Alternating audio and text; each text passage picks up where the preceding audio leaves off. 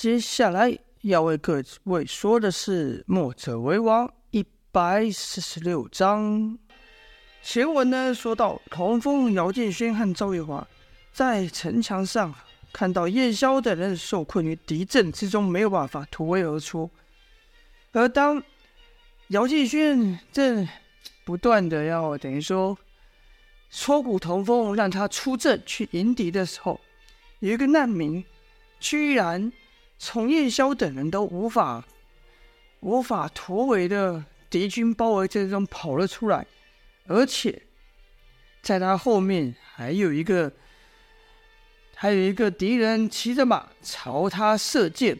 刚刚前面前面说到，那道向他飞来的黑影呢，就是敌将，敌人骑兵朝他射出的一箭，众人看到后立刻喊道：“危险，快闪开！”可是就在那箭要射中那难民的时候，另一道更快的黑影，更快的速度飞去，就听啪的一声，那道黑影将射向小难难民难民小包的箭给弹了开，众人顺着那箭飞来的方向，就看到出手的是莫文呐、啊。童风骂道：“可恶的家伙，下火下手居然这么狠，简直把人命当儿戏。”姚建轩看来也生气，说道：“让我去把他救下来。”赵月华则是看着莫文，心里心想：“他怎么反应这么快，出手这么果决，好厉害！要不是有叶萧的命令啊，童风看到难民冲出来，早就冲出去了。而那难民完全不知道自己已经和死亡擦身而过。”还不断的往前跑，口中直喊：“救我！救我！谁出来救我啊？”童风心想：“可恶，这很明显是敌人的诱敌之计，不定目的就是让我们出去混战。但，但先生有命，这该怎么办呢？”就看童风极力的出力握手的手中那枪，在强行忍耐。而在童风说话的当下，莫文又射出好几箭，将敌将的箭给挡回去。可是这次啊，那难民也有感觉了，因为好几支箭是直接被莫文打飞，掉到他的身旁，吓得他脚一软，跌落在地。众人赶忙对他喊：“快站起来啊！你干嘛？想死啊？”也就在这时候，敌将一挥手，又有几个难民。放被敌将放了出来，从敌军的包围之中跑出，而待他们跑出一段距离后，又冲出一哨人马，人马提着枪朝他们奔来。这个景象啊，就像一部电影《阿波卡大猎头》，不知道大家有没有看过？玛雅人啊，抓了俘虏，然后让他们跑。然后呢，玛雅人就在后面呢、啊，射标枪、射箭，让俘虏眼看就要跑出去跑，应该说跑走的时候，把他射死在射死在当地，射死在当场。这眼前的敌军也是做这样的事，把俘虏放出来，然后在后面射箭，或者是骑马追上来，把他们给捅死。如此玩弄人命的行为，童风、姚建轩等人自然是这种火性男儿，自然是难以忍耐。百姓们纷纷喊道：“谁出去救他们呐？不然他们可就完蛋了。”姚建轩实在是忍不住了，对童风说：“师弟，现在不是考虑什么奸计不奸计的时候了。这些家伙太可恶了，这么一点人马。”你还不相信师兄我吗？童风也只能说道：“好吧，师兄，那救人之事就拜托你了，万事小心呐、啊。”姚建轩听完后，一个帅气的轻功直接要下了城，想要展露一下他的武功。百姓们看到这么俊俏的武功，也忍不住喊欢呼道：“少侠，那个千万要将他们救出来啊！”姚建轩听到有人叫他少侠、小英雄，得意啊，说道。包在我身上吧。然后施展轻功朝难民跑去，没跑多久，就听后面传来马蹄之声。一人喊道：“你这样跑哪追得上？快上来！”说话的是赵月华。姚建勋一搭赵月华的手就上了马。赵月华还说：“你怎么不叫上我？想自己一个人逞威风吗？”姚建勋说：“我是怕你被这阵仗吓到了，不敢来呢。”赵月华说：“笑话，你都不怕，我怕什么？要换做以前的赵月华，那也是杀人如麻，不把人命当回事，怎么可能会为了这种素未谋面的难民挺身而出呢？但现在他也不知道为什么，连想都没想，身体就自然动起来了。两人朝着难民跑去，而敌人也离难民越来越近。”姚兆以这样的速度肯定是来不及了，就看姚就听姚建轩对赵玉华说：“助我一掌。”两人相处这些时日，默契是越来越好。赵月华知道姚建轩要做什么，就看姚建轩从马背上站了起来，跟着往前一跃，越过了赵月华。正此时，赵月华在他的脚底打了一掌，借此一掌之力，姚就冲了出去，整个人如弓箭般飞出。敌人看姚建轩冲过来，喊道。想救人你是救不了的，都把命给我留下。姚建轩则回道：“想在我面前伤人，做梦！”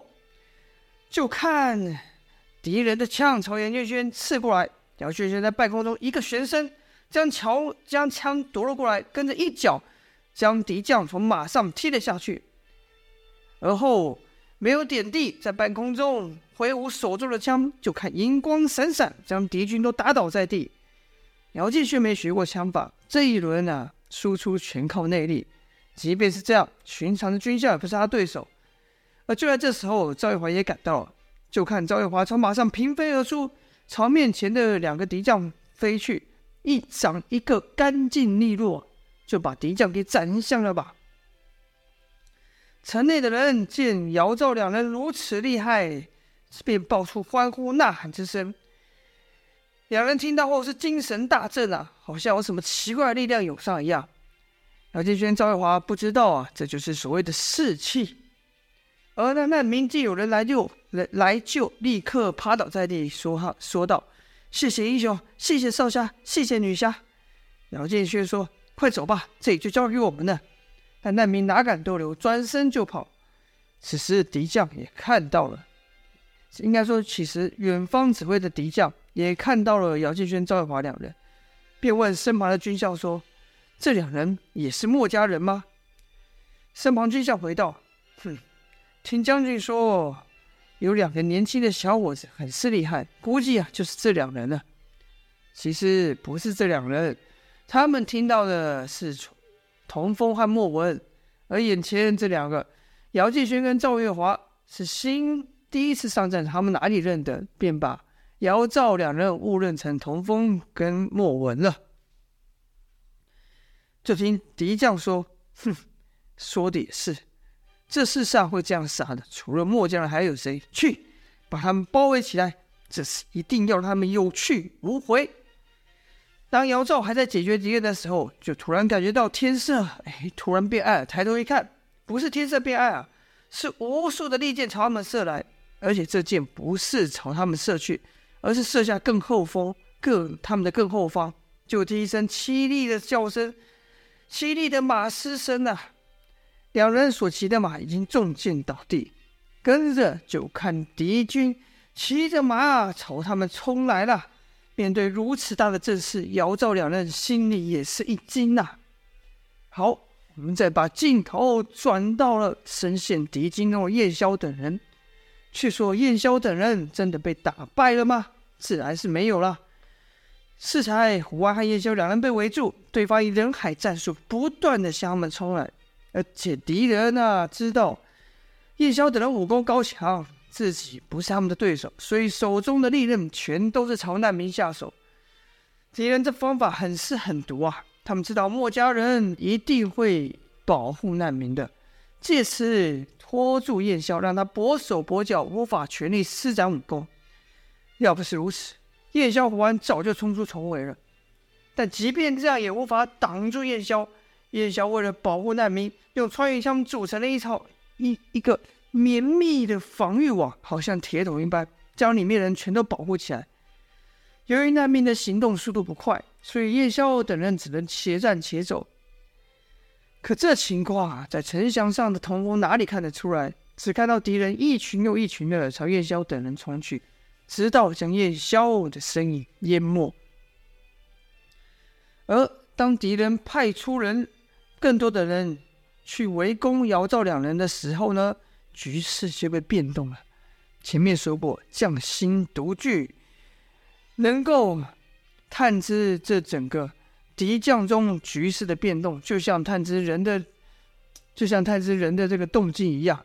对他们来说，这个敌军就像一个更巨大的人，一个整体。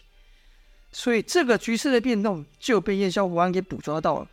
燕萧与胡安突然一鼓作气冲出重围，只是此时他们离姚赵甚远，难以赶去救援。燕萧就朝其他军校喊道：“你们带着难民先走，我来殿后。”与燕萧会合的难民将军说：“这怎么成？我们也必须保护监审。”跟在先生左右，和先生并肩作战呢、啊。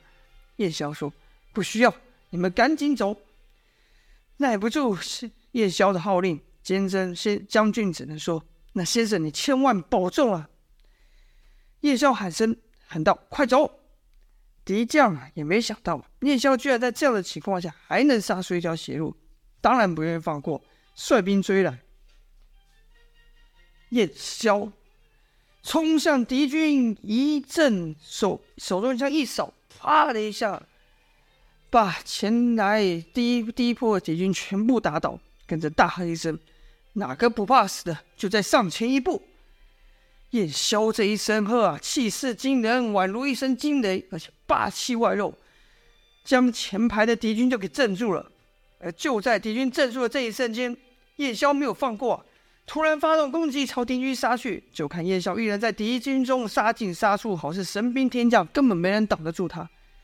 而且与燕萧反攻的同时，位于另一方的胡安也让王离王离护送着难民离去，而后朝敌军反杀而去。胡安跟燕萧就好像互相都有感应一般。胡安杀入，胡安此时应该说，胡安和燕萧此时没有。难民的束缚已经可以全力施为了，就看刀光灿灿。说到这处无人无人能打，望风披靡呀！弯、燕萧渐渐的杀下杀到了一起，如此两人合力更是势不可挡。敌将见状是气得直咬牙啊，一直喊道：“一定要把这两人给我宰了！要是他们跑了，我们都得完蛋！给我死命的拦住他们！”可即便这将军喊得再大声，那手下也不是燕萧和胡安的对手啊！哎，突然燕萧和胡安就攻势一转，居然是朝那指挥敌将的指挥官攻来，这如势如破竹之势，朝他奔来。敌将心想不妙啊，赶忙喊：“拦住他们！给我主持人将拦住他们，别让他们过来！”但在当时两大高手合击之下，寻常人哪挡得住呢？这敌将只能眼睁睁的看他面前的手下一个个被打飞，组成的人墙被破，而后一道黑影如老鹰般扑向他，那是燕萧。敌将还想举枪迎挡的时候，燕萧手一抬过，唰，那敌将就被斩倒在地了。就在燕萧斩倒敌将的时候呢，我们再把镜头切回到姚赵两人身边。姚赵两人现在已经被敌人给包团团包围住。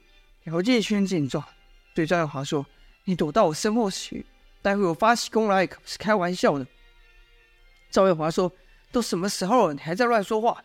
姚建勋说：“哼，你可不知道，我等这一刻已经等很久了。”赵月华说：“你有毛病啊，等这一刻干什么？”姚建勋没有回答赵，反而是朝敌人喊道：“有种的，你们就再放马过来啊！”敌人说：“你小子挺狂妄啊！”姚建轩回道：“我有本事，自然有资格狂妄。”敌人说：“好一个不知天高地厚的小鬼！让你们知道，战场可不是玩儿戏。”说罢，催动数人同时朝姚兆仁攻去。姚建轩也是厉害，虽然没学过枪法，可此时居然用无用拳法的招式套在枪法上，配合他那浑厚的浑元内劲。敌人不但近不了身，还被他打翻好几个。赵月华也没有示弱，施展阴风身法，在剑不容法之际避开攻击，而后以寒冰劲劈倒好几人。被赵打倒的人都是全身寒冷异常，无法再起身。可两人打完一波后，敌人又一波补上，而且开始也有正式的配合了，是盾甲兵在前，枪刀枪手于后，伺机而攻。姚赵两人开始耍了一场威风后，敌人却完全没有惧怕，仍然不间断的不怕死的朝两人杀来。随着包围网包围网渐渐缩小，赵月华的阴风身法就越来越难施展开来，想闪避也无处可闪，一个没注意，反而被划出了一口子。赵月华忍不住尖叫一声，姚建勋见状，立刻运起全身功力，大喝道：“不准碰他！”纵身到赵月华的身边。但是使出全力，将枪横扫一圈，把前排的敌人全部给震飞。姚建勋问道：“你没事吧？”赵耀华则说：“这些敌人怎么像不怕死一样？倒下一个又来一个，这可怎么办？”姚建勋心想：“我师弟和那些墨家人都是怎么面对这些情况的？他们可以，我也可以办到这一关，我一定要过去。”姚建勋心里一急，便无法再压抑炎阳镜了。事实上，此刻的他甚至希望能完全释放出炎阳镜的威力。就看姚建勋的身体渐渐变红，一股炙热之气从他身上散发出来。赵玉辉、赵玉华赶忙问道：“你要干什么？”姚建勋则说：“我来帮你开一条路。以你的身法，一定没人追上你。”赵玉华说：“你疯了！我走了，你怎么办？”姚建勋说：“我是谁？”我可是大英雄姚建轩呐，哪需要你来为我担心？哎，再说，要是你不拖累我的话，我要逃走那是轻而易举。张月华说：“胡说！你这炎阳镜使上一次就后继无力了，你以为我不知道吗？你这么做是找死。”姚建轩说：“那是因为有你在，我必须压抑我的实力。我要使出全力，说不定就把你给给伤了。”张月华说：“你不走，我也不走。”姚建勋说道：“现在你别跟我争这些了，是我把你拖下水了，说什么也得把你给送回去。”当此时呢，姚建勋的身体已经变得通红了。这个变化，敌人也没见过，一时间居然也愣了，心想：这小子搞什么把戏？而且这四周的空气怎么变这么热？赵月华还想说什么，可是姚建勋却对他大吼道：“烦人的东西，给我滚呐！”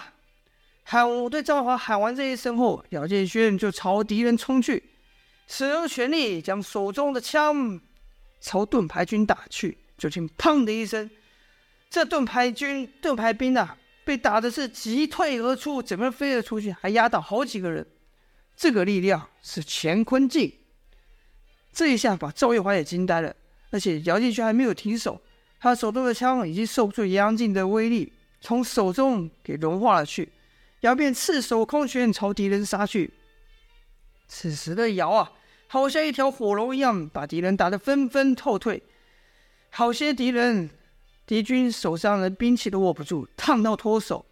而此时，姚建勋又使出乾坤劲，砰的一声巨响，在人群中硬是打出一个缺口，跟着又对赵月华喊道：“快走啊，还待在这干什么？”